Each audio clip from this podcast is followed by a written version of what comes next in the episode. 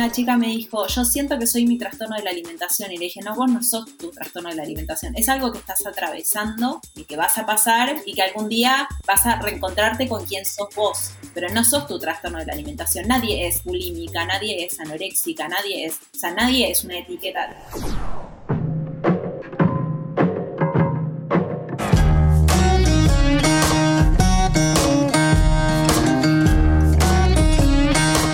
Tal? Bienvenidos a un nuevo episodio de Empiezo el lunes, un podcast sobre alimentación saludable dedicado a todos quienes alguna vez se han propuesto empezar un lunes. Para los que lo lograron, los intermitentes, los que les cuesta y los que la cagaron el fin de semana. Hemos creado este espacio para darte ánimo e información que te ayude a conseguir tus metas y objetivos. Mi nombre es Álvaro Varías y capítulo a capítulo invitaré a personas de diferentes especialidades y experiencias relacionadas al mundo de la alimentación. Recuerda, no se trata de hacer dieta, la idea es comer rico, sano y acorde a tus objetivos. Uno es lo que come y cuanto mejor lo hagas, mejor te vas a sentir. No se olviden que al final de cada capítulo recomendaré un producto de emprendimiento del mundo saludable para que puedas incorporar fácilmente a tu día a día. En el episodio de hoy vamos a hablar sobre trastornos alimenticios y conductas alimentarias con Genoveva Tenailón. Bienvenida Geno, ¿cómo estás?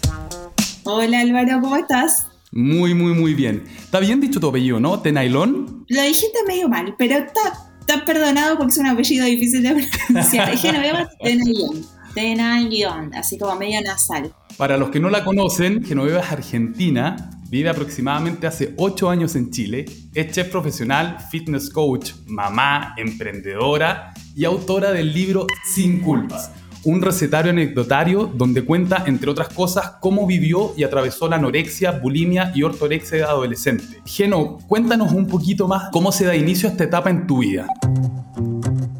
Bueno, como vos dijiste, soy fitness coach, cocinera, en mi libro cuento un poco cómo, una cosa fue llevando a la otra, pero también cuento eh, que, antes de estar en, como en esta onda vida sana, eh, digo vida sana más que fitness, porque en mi caso es como vida sana, ejercicio, alimentación saludable, de chica, de adolescente y no tan adolescente. Empecé, empecé a rayar la papa. Yo digo siempre como que cuando uno empieza una dieta es como una sentencia. Por eso el, lunes, el, lunes no empieza en la dieta, chicos. Te propónganse cambiar ciertos hábitos. Porque yo recuerdo que empecé una dieta como a los 14 o 16 años. Y claro, al principio todo bien, pero conforme iban pasando las semanas, eh, sostener algo tan rígido se iba volviendo difícil. Y en realidad fui pasando como por etapas, porque la primera etapa fue dieta, atracón, dieta, atracón, aumenté de peso, te lo estoy contando muy corto, ¿no? Aumenté de peso, eso me generó mucho conflicto, porque yo, vos me conoces en persona, Álvaro, soy como muy menudita, y, aumentar de peso hizo sentirme muy incómoda en mi cuerpo, como, como que no me reconocía a mí misma. Pero por otro lado, estaba en este ciclo, se le llama ciclo dietante, que comes... ¿Qué, fue lo que te, que, te, gatilló a iniciar un proceso de, de La verdad, fue por un tema de pendeja, porque como que yo siempre tendía a tener un cuerpo bastante magro, siempre me gustó hacer ejercicio, no, nunca fui full deportista, pero viviendo en un lugar como Ushuaia, que es el sur de Argentina, como uno va en bicicleta a todos lados, camina, tenés, sos una persona activa, siempre fui.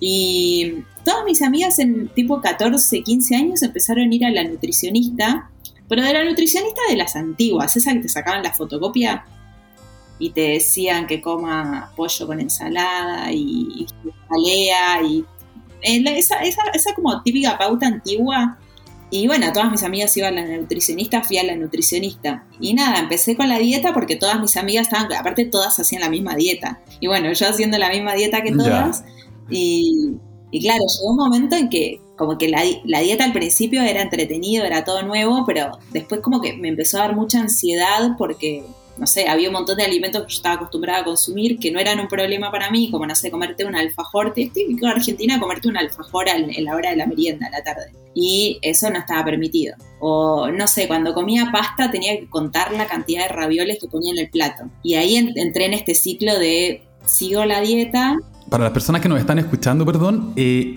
es algo de las cosas que me llamó más la atención de tu historia, Geno, que efectivamente el problema, por llamarlo de alguna manera, o el trastorno tuyo, nace a raíz de una visita a un nutricionista. O sea, algo que está bien, algo que está bien visto, que en el fondo uno cuando quiere empezar un periodo de déficit calórico o cuando quieres hacer alguna dieta, lo primero que te dice un profesional es, hey, asesórate, anda un nutricionista, anda una persona que entienda de nutrición y que te asesore, pero específicamente en este caso, obviamente no digo que se hacía en todo, me da la impresión de que esta, esta postura antigua, esta postura media radical de, restringir, de, de decirte, hey, ¿sabes qué? Tienes que comer pollo con lechuga, que efectivamente es lo que se hacía antes, llevó a generar en ti una ansiedad que parece no estaba, que, que, apareció en ese momento. Sí, sí, efectivamente. Obviando que hay un montón de nutricionistas geniales que de una te hacen cambiar hábitos y todo, pero igual lo pienso en retrospectiva y yo tendría como unos 15 años, no me acuerdo exacto la edad que tenía. Yo tendría unos 15 años y pienso, y mis amigas también tenían la misma edad, ¿qué clase de, de nutricionista les da una pauta con una fotocopia a cuatro mujeres con cuerpos completamente distintos, con hábitos completamente distintos y siendo adolescentes. Y es como que en ese momento se puso de moda esa nutricionista y, todo el mundo iba con esa nutricionista y todos seguíamos la misma dieta, todos, digo, como, viste, en los pueblos chicos como que todos andamos medio en la misma. Y claro, al final mi alimentación normal nunca fue problema, nunca, nunca me, implicó problemas de salud, pero empezar esta dieta me llevó a lo que está súper conocido y que está bien explicado por una psiconutricionista en mi libro, que es el ciclo dietante, que es como restricción, atracón, restricción, atracón, y en, y en ese ciclo dietante hay gente que vive toda su vida. En mi caso particular, creo que el quiebre fue cuando aumenté de peso, aumenté de peso y yo en esa época ni me pesaba, ¿no? Como que no me importaba mucho, no, era tan preocupada por el, por el cuerpo. Pero te das cuenta que aumentas de peso cuando no te entran los pantalones. O sea, cuando el pantalón no sube de la rodilla y decís, bueno, me, parece que no estaría funcionando esta dieta. Entonces entré en, un, en una etapa de andar de, de, pantalón. ¿Viste los pantalones antiguos de deportivos? Que no eran como estos de ahora que son todos apretados. Era una cosa gigante y habían cuatro yo ahí adentro. Entonces podía seguir podía seguir en eso interminablemente. Pero sí me pasaba que eh, yo tenía más de 15, porque a los 15 años mi mamá me regaló un espejo, que todavía está acá. Eh, me acuerdo que de repente me miraba a la mañana al espejo y no reconocía mi cuerpo. Que me pareció algo muy parecido cuando tuve a mi hija. Como que de repente vi mi cuerpo y dije, este no es mi cuerpo. Como que no, no, me, no me reconocí.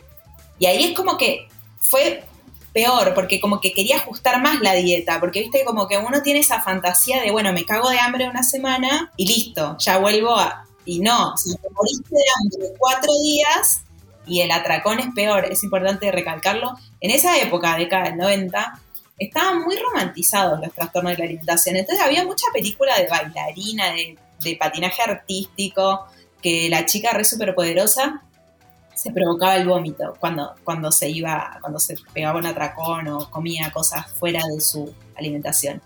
Y nada, un día me, un día me atreví a purgarme y es como que es bien desagradable, es bien desagradable contarlo, es bien desagradable la situación, pero por otro lado era como una solución, era bueno, listo, o sea, ya fue, como lo que sea y me purgo. Y, y entré en un ciclo que por suerte eh, ese ciclo no duró tanto tiempo porque fue muy, es muy disgustante, que es eh, como atracón, purga, atracón y, entre medio dieta, dieta, dieta. Eh, ese ciclo no duró tanto tiempo. La culpa, ahí entra un montón de cosas, tanto físicamente como mental y todo. Imagínate cuando te tenés un virus estomacal y vomitas, tenés diarrea, todo. ¿Mm? Te sentís mal. Física, el, cuerpo se siente muy mal. Imagínate que vos, cuando tenés esta enfermedad como más tendencia a la bulimia, estás provocando eso en tu cuerpo y por cada purga sentís un desgaste físico gigante. Yo me acuerdo de muchas veces irme a, irme a la cama tipo 6, 7 de la tarde y seguir de largo hasta el día siguiente, porque quedaba muy, muy, muy, muy cansada. Y por supuesto, después de la purga no comía nada porque quedaba tan cansada que dormía hasta el día siguiente, hacía un ayuno intermitente sin, saberlo.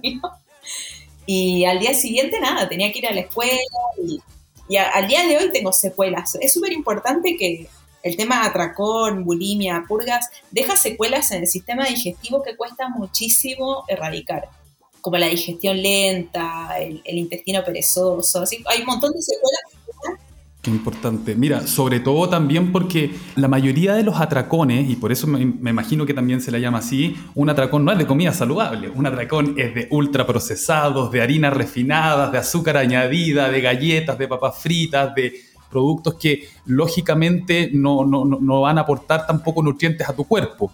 Entonces, lógicamente es muy normal que el cuerpo se vea debilitado y que se, que se vea afectado con, este estilo o, la acción repetida en el fondo, como llamáis tú, esta purga. Eh, ¿Cuál y qué tan importante es tener una buena red de contención para ayudarte a salir adelante?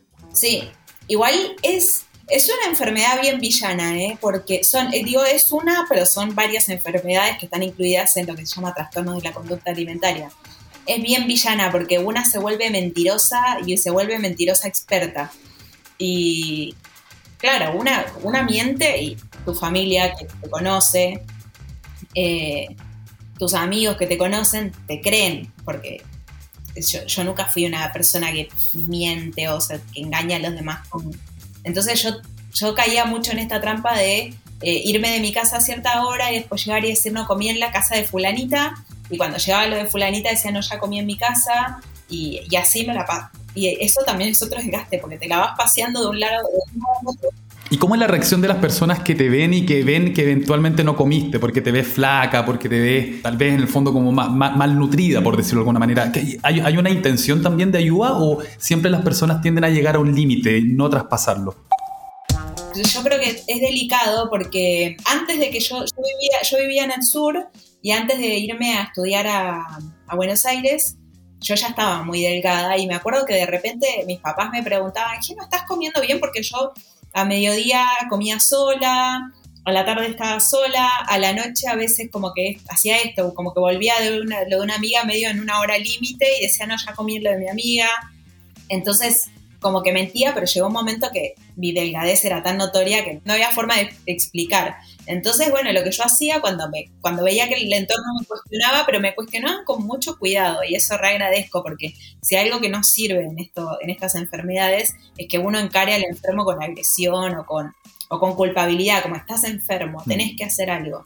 está bueno ir como así, de a poquito, como, che, estás bien, necesitas algo. Bueno, al igual que cualquier enfermedad, me imagino que es vital que uno lo vea desde adentro. No sirve mucho que todos te apunten desde afuera. Finalmente es uno el que tiene que verlo para poder afrontar el problema. No, yo me daba cuenta igual que no estaba bueno lo que estaba haciendo, pero es como que entras en algo, en un loop, medio como que sabes que no está bueno, pero tampoco sabes muy bien cómo salir porque no querés volver a la persona que hacía dieta, no querés volver a la persona que se purgaba, pero no sabes medio cómo salir de, esa espiral de, de mente. Aparte es súper desgastante en todo sentido porque mentís, estás malnutrido, o sea, como, pero por dentro estás como tan enroscado en una sensación de control, de, que estás controlando todo. Y hablando del tema de la salida, Geno, ¿cómo lo hiciste? ¿Qué, fue lo que te diste cuenta? ¿Cuál fue el factor? ¿Cuál fue el punto que detonó que te dieras cuenta a, tal vez empezar a trabajar este punto? ¿Cómo te vinculas con la comida? ¿Cómo fue?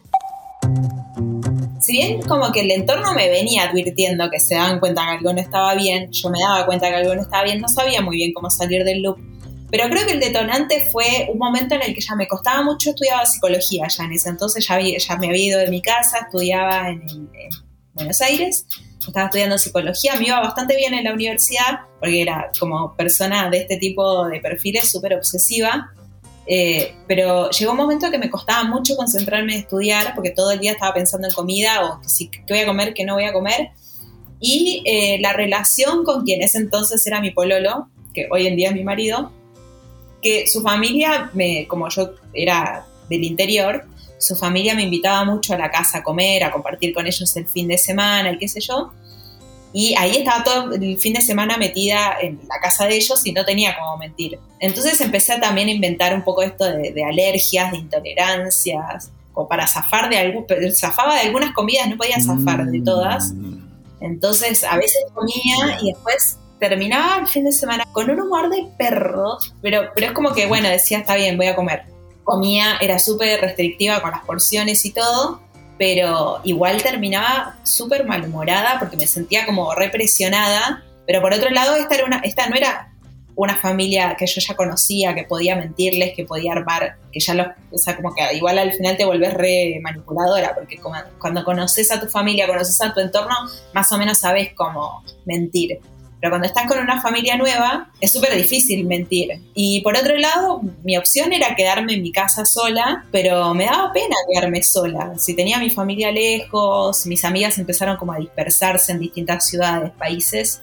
Entonces me acuerdo que un día, después de un almuerzo, yo siempre después de la comida estaba de mal humor porque entré en una etapa en la que tenía que empezar a comer, entonces trataba de comer lo más sano posible. Pero como casi siempre comía con una familia donde había niños chicos, adolescentes, no todas las comidas eran muy sanas. Me acuerdo que una vez íbamos con mi pololo a la casa de mi mejor amiga y en el camino fue como que en medio de la calle se lo dije, le dije, ¿sabes qué? Estoy enferma, tengo tal cosa y él ya no sé si, no sé si confía en él porque él ya tenía conocimiento de la enfermedad porque su tía es anoréxica, es una mujer como de setenta y tantos años que vivió toda su vida con anorexia. Al día de hoy no sabemos cómo sobrevive, pero yo sabía que él estaba familiarizado un poco con el tema. Entonces se lo solté ahí en medio de la calle y le dije, no sé, no sé cómo buscar ayuda, sé que necesito ayuda, pero no sé cómo. Entonces después llegamos a lo de mi amiga, lo hablamos con mi amiga, mi amiga riéndose como, mi ciela, yo ya, yo ya esto lo sabía todos lo sabíamos hace rato. Y bueno, fuimos a un centro de tratamiento que, sí, la, cara de satisfacción de mis amigas cuando yo empecé a contar era como, te lo dije. ¿Viste esa cara de, cuando alguien dice, te lo dije? Te lo dije. Pero es como que también... Claro. Y que es lo que uno más odia, porque sí, sí, ya, ya sé. No, es que, Álvaro, yo en ese entonces pesaba 38 kilos. 38 kilos. Creo que mi hija debe andar por ese peso y tiene 9 años. Eh, ya era como, era insostenible por donde lo mires.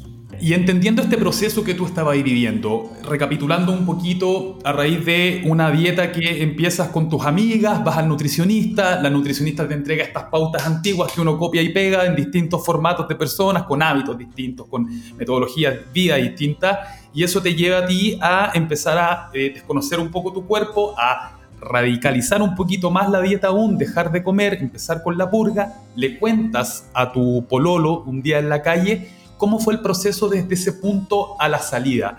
¿Cómo fue que te reencantaste con la comida? Porque eh, a mí me encanta tu historia en el sentido de que primero encuentro que el no satanizar los alimentos hace que la tarea de comer sano también sea un poco más simple, eh, sobre todo en un mercado donde es difícil encontrar solamente comida sana.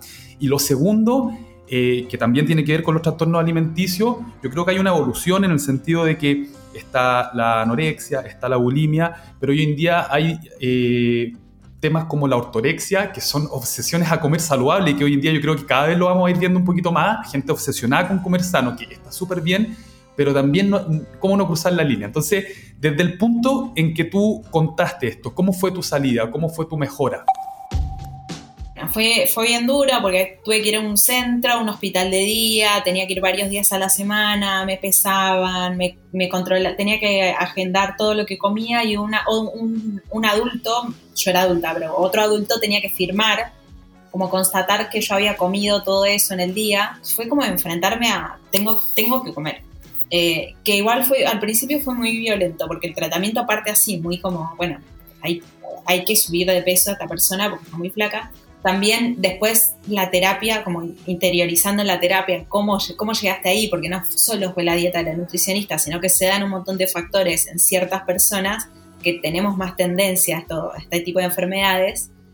Y nada, mucha, mucha terapia, terapia de grupo, terapia individual dos veces por semana, un día por semana con una nutricionista, una nutricionista muy pro que estaba muy enfocada en mira, eh, una manzana y un alfajor tienen las mismas calorías, pero algunos días vas a tener ganas de comer una manzana y otros días vas a tener ganas de comer un alfajor. Y las dos cosas están bien, como que ella todas las semanas me ponía ejemplos de dos comidas, una saludable, una no saludable, con igual conteo calórico me orientaba más o menos en porciones también para que yo no, vuelva a caer en el loop de comer un montón, de atraconarme. Y ahí como fui aprendiendo, a, reaprendiendo el tipo de alimentación que yo tuve toda mi vida, que es como intuitiva. Fuiste aprendiendo de nutrición, claro. Sí, y, y, reaprendí a comer como, como solía comer yo, como comer más cuando tengo más hambre o cuando el cuerpo me pide cosas más grasosas o más azucaradas, porque el cuerpo, el cuerpo está pidiendo algo por otro lado, también entender que el cuerpo necesita nutrientes y que está bueno comer natural, comer alimentos naturales. Entonces, como que fui aprendiendo a, balancear eso que es muy loco, porque antes, en mi infancia, eso era lo normal. yo era, yo era una nena que un día te comía una fruta y otro día te mm. comía, no sé, un paquete de papitas. Era, era como, siempre fui muy balanceada, muy de comer de todo. Entonces fue como reaprender eso, que fueron años, sobre todo de terapia, como trabajar mucho el tema de querer tener el control de todo, como cosas que van saliendo, porque a medida que pasaban los años yo también me iba volviendo adulta.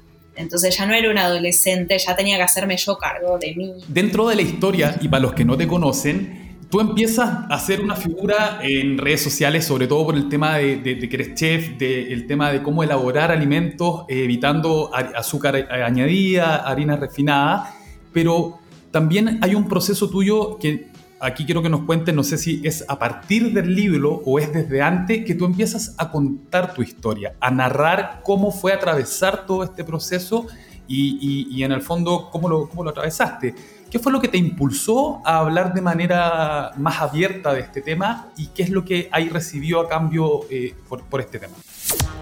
Fue mucho antes del libro y fue justamente porque como yo abrí mi cuenta de Instagram como nada, como una red social que se abre cualquier persona y empecé a compartir recetas saludables, justamente porque estaba en este proceso también de ya más de grande como de, cocinar con alimentos más naturales, como tipo tratar de como convertir una receta de brownie en algo que sea saludable. Siempre pongo el ejemplo de brownie, pero de un montón de cosas. Cuando empecé a compartir recetas, me empezaron a seguir mujeres jóvenes sobre todo, y una, una cosa que encontraba muy en común es que me preguntaban, ¿y cuántas calorías tiene eso? ¿Y eso engorda o no engorda?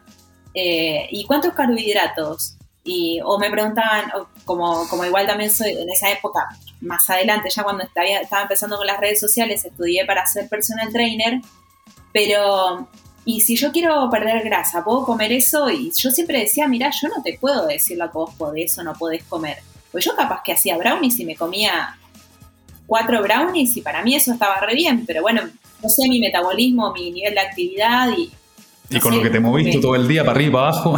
Pero empecé a, empecé a percibir en la gente que me seguía mucha obsesión.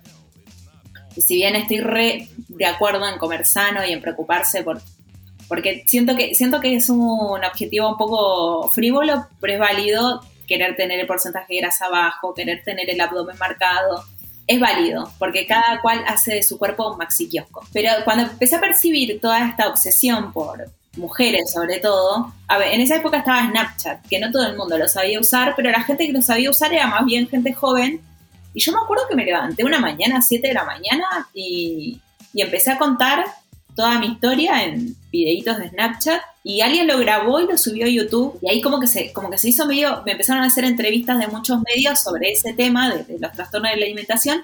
Y claro, yo me di cuenta que a mí no me importaba hablar del tema porque para mí era tema pasado y eh, me di cuenta que estaba ayudando a un montón de personas a darse cuenta que estaban teniendo estaban rayando la papa, gente que ya estaba súper enferma y decía, me, empecé a recibir un montón de confesiones por privado, como, mira, yo hace 10 años que estoy así y no sé cómo salir. Y entonces, bueno, como que seguí con la cocina saludable. Y a mí me encanta la comida como cultura culinaria y por eso terminé estudiando cocina, porque me encanta la cultura que hay alrededor de la comida. Y me encanta, me, me encanta todo el culto que hay de la comida. Por eso me gusta tanto cocinar y me gusta estudiar cocina y me gusta tomar cursos y me gusta leer sobre el tema pero bueno, empecé a hablar de este tema. Me fui dando cuenta con las redes sociales que el día que repartieron la vergüenza yo estaba distraída. Mucha gente me dice, tengo miedo de decírselo a mi familia o tengo miedo de contárselo a mi pareja. ¿Y miedo, miedo de qué? Si ya estás metido en una situación horrible, ¿qué es lo peor que puede pasar? En base a eso mismo, Geno, ¿qué le dirías a una persona que tal vez nos esté escuchando y que necesite algún consejo o alguna palabra con respecto a este tema? ¿Qué, qué le dirías? Es obvio decir buscar ayuda, pero ya sé que no todos los nutricionistas están preparados, ni todos los psicólogos están preparados para enfrentar estas cosas. Sí, eh, muy a favor de las redes sociales, hay muchas cuentas en Instagram, en YouTube, que tratan el tema, lo abordan desde un espacio profesional, hay gente que lo aborda desde un espacio más personal, como en mi caso. Buscar ayuda es importante porque aislarse no, nunca, nunca te va a conducir a, ningún lugar bueno, porque el estar rodeado de otros o buscar una red de contención aunque no sea tu familia, sea gente en redes, eh, justamente es una red y va a contenerte, va a ayudarte y va a hacerte ver que el otro día una chica me dijo, yo siento que soy mi trastorno de la alimentación y le dije, no, vos no sos tu trastorno de la alimentación, es algo que estás atravesando y que vas a pasar y que algún día vas a reencontrarte con quién sos vos, pero no sos tu trastorno de la alimentación. Nadie es bulímica, nadie es anoréxica, nadie es, o sea, nadie es una etiqueta y que tampoco, tampoco es muy como la comida fit que uno ve en la, bueno, en las competencias, por lo menos que yo comí las comidas, no, me parecían comidas como bastante balanceadas. Bueno, de, hecho, Fit Food nace como un emprendimiento muy, muy, muy ligado al deporte, muy, ¿cómo poder decirlo?, muy estricto y la curva natural que fue tomando eh, específicamente tiene mucho que ver con lo que habláis tú, con no satanizar los alimentos, con entender que el equilibrio lo es todo. Como dice Pablo, que fue nuestro entrevistado anterior, la, dosis hace al veneno. Por lo tanto, hay, hay, mucho ahí que ir aprendiendo en el camino y que efectivamente el, el foco tiene que estar más que nada en la alimentación saludable y en cuidar qué es lo que uno le está colocando al cuerpo, sobre todo cuando hablamos de los famosos ultraprocesados. Yo creo que uno de los puntos más relevantes y que muchas personas de repente preguntan, ¿pero qué hago? Es súper fácil, elimina los ultraprocesados. Hay fruta, hay verduras, hay alimentos que tú puedes encontrar en estado natural y que van a aportar un montón a tu vida, a tu sistema inmune, a tu piel, a tu estado de ánimo, a dormir mejor. Los cambios efectivamente son bastante buenos y, y se notan. Ahora vamos a pasar a una sección que se llama Picadito. Picadito, ¿por qué? Porque son preguntas y respuestas rápidas, Geno. Entonces, vamos a hacer honor aquí a la conexión, vamos a tratar de que esto funcione bien. Yo voy a tirar la pregunta y tú tiras la respuesta. ¿Dale? ¿Cocinar tú o que te cocinen? Cocinar yo. ¿Tienes algún alimento o receta que no te guste? Em, no, mentira, no me gusta el pay de limón. Confesión. ¿Cuántas veces comes por día, Geno? Mm, es, es, indefinido, como entre 3, de 3 a 5 no, no, no tengo un estándar porque no, justamente llevo una alimentación bastante flexible. No tienes una rutina establecida. Perfecto. ¿Cuál es tu restaurante o delivery favorito del momento? El patio me gusta mucho, que venden como comida vegetariana. me gusta mucho. Eh, y de Santiago, ay, es que no me acuerdo bien el nombre. Ah, sí, ya me acordé. Papelón sabroso, eh, arepas venezolanas. Es como. Mira. Es todo lo que está bien. Obvio que las comidas de Fit Food me encantaban, pero era como más la rutina de la semana. ¿Eres de repetir tus platos favoritos o pruebas siempre algo nuevo? Eh, soy bastante monótona con mi alimentación. Tipo, no sé, ahora me dio por comer cazuela. Preparo cuatro veces por semana cazuela. Pero eh, a la hora de cocinar dulce me gusta como probar siempre cosas nuevas. O sea, tengo como, no sé, 15 recetas de brownie porque me gusta probar cosas nuevas. Pero con mi alimentación cotidiana soy bastante rutinaria. Me consta, de hecho hemos ido a un par de capacitaciones con la Geno y en el equipo, donde hemos probado una variedad de brownies ahí con distintos ingredientes bastante buenos por lo demás. Geno, ¿qué tipo de situaciones hacen que te salgas de tu dieta? Eh, reuniones sociales. Yo soy muy sociable, así que si estoy en reunión de amigas, la verdad que siempre es como lo que la mayoría quiera comer, como. O sea, es muy importante que las mujeres sepan que nuestro ciclo hormonal define bastante nuestro entrenamiento y nuestra alimentación cuando estoy como premes o, en los días, yo ya sé que esos días me va a, me dar un bajón, me voy a comer una hamburguesa con papas fritas y después me voy a comer un chocolate. Y es como que, nada, es un, momento, es un momento que sé que es un momento del mes en el que las hormonas Qué importante eso que estáis diciendo, Geno. Es súper importante entender que esto no es lineal, esto no es los 30 días del mes, los 365 días del año voy a comer mal, porque o si no, cuando viene ese momento en donde el cuerpo lo necesita y, y, y requieres esa cuota, viene ese sentimiento de culpa. Lo que hay que entender, y algo que me ha servido personalmente a mí por lo menos, es entender que si de pronto te dan ganas de comerte un pedacito de pizza, te comes el pedazo de pizza, pero luego retomas tu estilo de vida saludable y normal. Muchas veces lo que uno hace es, en honor al ajeno, la caga, la caga directamente comiendo algo mal y a partir de ese punto empezáis a comer mal, mal, mal, mal, mal y entráis en un punto sin retorno donde volví a, retomar el peso que tenía y volví a empezar el déficit calórico y entramos en esa curva que es poco saludable. Es bueno entender tal cual como dice el ajeno. Son momentos Vamos a pasar a la sección penúltima que se llama Lunes sin culpa. Tal cual como explica el programa, todos los lunes un gran porcentaje de la población empieza en este, el lunes empiezo. Entonces, en vez de colocarle culpa al lunes, lo que nosotros queremos hacer es sacarle la culpa y es una sección de preguntas que le hacemos a todos, nuestros, a todos nuestros entrevistados y que son cinco. La primera, Geno, ¿cuál es el plato saludable que te fascina comer? Las ensaladas me encantan. la lechuga es una Ah, pasión. mira.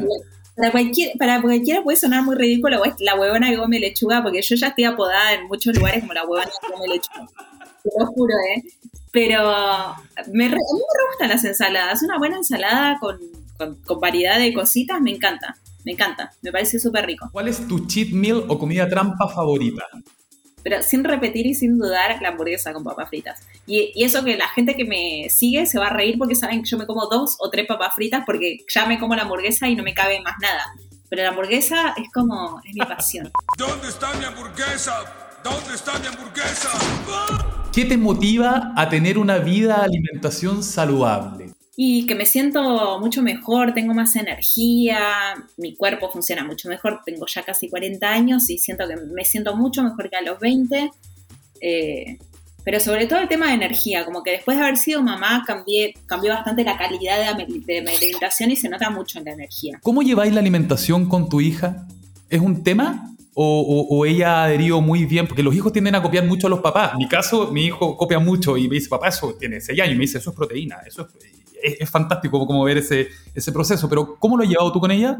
Mamá, a mi comida le falta proteína. a veces escucho eso y digo, wow, qué raro. Cuando preparo así como mucho, mucho vegetal, sí, y no le pongo proteína, dice, mamá, le falta proteína al plato. Eh, no, mi hija come lo mismo que yo. Incluso cuando como ensaladas así súper completas, todo, ella come ensalada completa, todo. Y he consultado con todos sus pediatras, digo todos, porque viste, yo me voy yendo de una ciudad a otra. Eh, con cada pediatra que te digo, mira, ella come como yo, a veces come ensalada, a veces come fruta, a veces come, a veces pasa días y días comiendo chocolate, como chocolate como snack, ¿no? Y no, todo bien, está sana, está, está bien, no, no, tiene ningún, no tiene ningún problema y tampoco, tampoco es un issue la comida para ella. ¿Qué metodología, libro, charla, podcast, cuenta, app o lo que sea, puede ser tu libro también claramente, te ha ayudado a, la, a mantenerte saludable? A mantenerme, yo diría que mi cuenta de Instagram, porque como es una rutina de compartir constante con otros, es, co- es como que yo soy muy socrática, siento que en el, en el compartir y en el escuchar a los otros uno también se recuerda a sí mismo. Perfecto. ¿Y algún libro o algún podcast has tenido la posibilidad de escuchar? Mira, de libros, la verdad que el único libro que conozco que trate sobre este tema eh, es mi libro y después otros libros que leo quizás hablan mucho de ciertos tipos de alimentación, me parecen súper interesantes, pero no, sé si me ayudan mucho, es como más para ampliar mi espectro de, tipos de alimentación. Eh, podcast que yo conozca hoy, bueno, además del mío que se llama Terapia sin filtro, hay otro que se llama Esto es Nutrición, que son dos nutricionistas desmintiendo cosas que son muy divertidas, aprendo un montón de ellas también, apre- aprendo cosas. Y después escucho un podcast de unos psicólogos españoles que no me acuerdo cómo lo empecé a escuchar. Pero ¿cómo se llama? Entiende tu mente. Tú, tú vinculas harto el tema de la alimentación con la psicología. Es algo que me encanta a mí desde el punto de vista tuyo, de cómo habláis en el fondo de la nutrición, pero desde la, de- de- desde la, desde la psicología, desde la cabeza, desde la, la ansiedad, de, de- los problemas en el fondo que puede generar todo esto, la culpa. Yo creo que es algo que, que- que no se aborda mucho en términos nutricionales. Muchas veces las nutricionistas, insisto, hay excelentes profesionales, opino lo mismo que tú, pero van más a- a- apegados a, a un tema de andar súper, cómprate un yogur, cómprate esto. Y hay un tema que- que no se aborda mucho, que tiene que ver con eso, que es lo mental, cómo lo abordo, cuáles son mis problemas eh, y, y en el fondo qué es lo que está gatillando muchas veces que tengamos este tipo de comportamiento. Por último, Geno, ¿qué le dirías a aquel oyente que empezó un lunes pero que renunció? ¿Cómo lo ayudarías a continuar? Si empezó una dieta, ya que se olvide la palabra dieta y que, no sé, que busque la típica frase de la moda, lo que me acomoda, decir, bueno, a ver, ¿qué, qué cosas son saludables? Tales cosas, ¿qué de estas cosas saludables me gustan? Y bueno, si no te, si no te gusta la lechuga, no comas lechuga, come, hay un montón de otras verduras para comer. Si no te gusta la avena, no comas avena, tenés un montón de otros granos integrales y saludables para comer. Entonces, como de la moda lo que me acomoda, hay, hay un montón de alimentos que se ponen de moda y son súper saludables, pero capaz no te gustan. O hay gente que le cuesta mucho comer vegetales y, bueno, yo en mi libro, en mi cuenta de Instagram muestro formas de cocinar vegetales completamente distintas a las tradicionales. Por eso te decía, yo capaz en mi alimentación cotidiana soy muy monótona, voy como cazuelas, ensaladas, como comidas muy normales. pero me divierte mucho hacerte de un zapallo italiano una masa de pizza. Como que hay, hay formas muy creativas de, presentar la comida saludable. nada, como olvidarse un poco de la palabra dieta de, y, ir viendo como qué, qué le acomoda a tu cuerpo hay cosas que te sientan mejor, cosas que no, cosas que te gustan más, cosas que te gustan menos. Geno, el tiempo se nos pasó volando. Primero que todo te quiero agradecer por haber estado hoy día con nosotros, la experiencia, todo lo que podía aportar desde el punto de vista de lo que tú has vivido y cómo hay afrontado esas situaciones para ir reinventándote y transformarte de hecho en algo absolutamente distinto y eh, opuesto a lo que en algún momento viviste. Te damos las gracias por haber venido. Y la última pregunta, si la gente se quiere contactar contigo, ¿cuál es la forma en la que te pueden contactar, Geno? Me pueden encontrar en Facebook, Instagram o YouTube como mi nombre, Genoveva Tenayon, o en todos los jumbos del país está ahí mi libro, en la sección Alimentos Saludables está mi libro.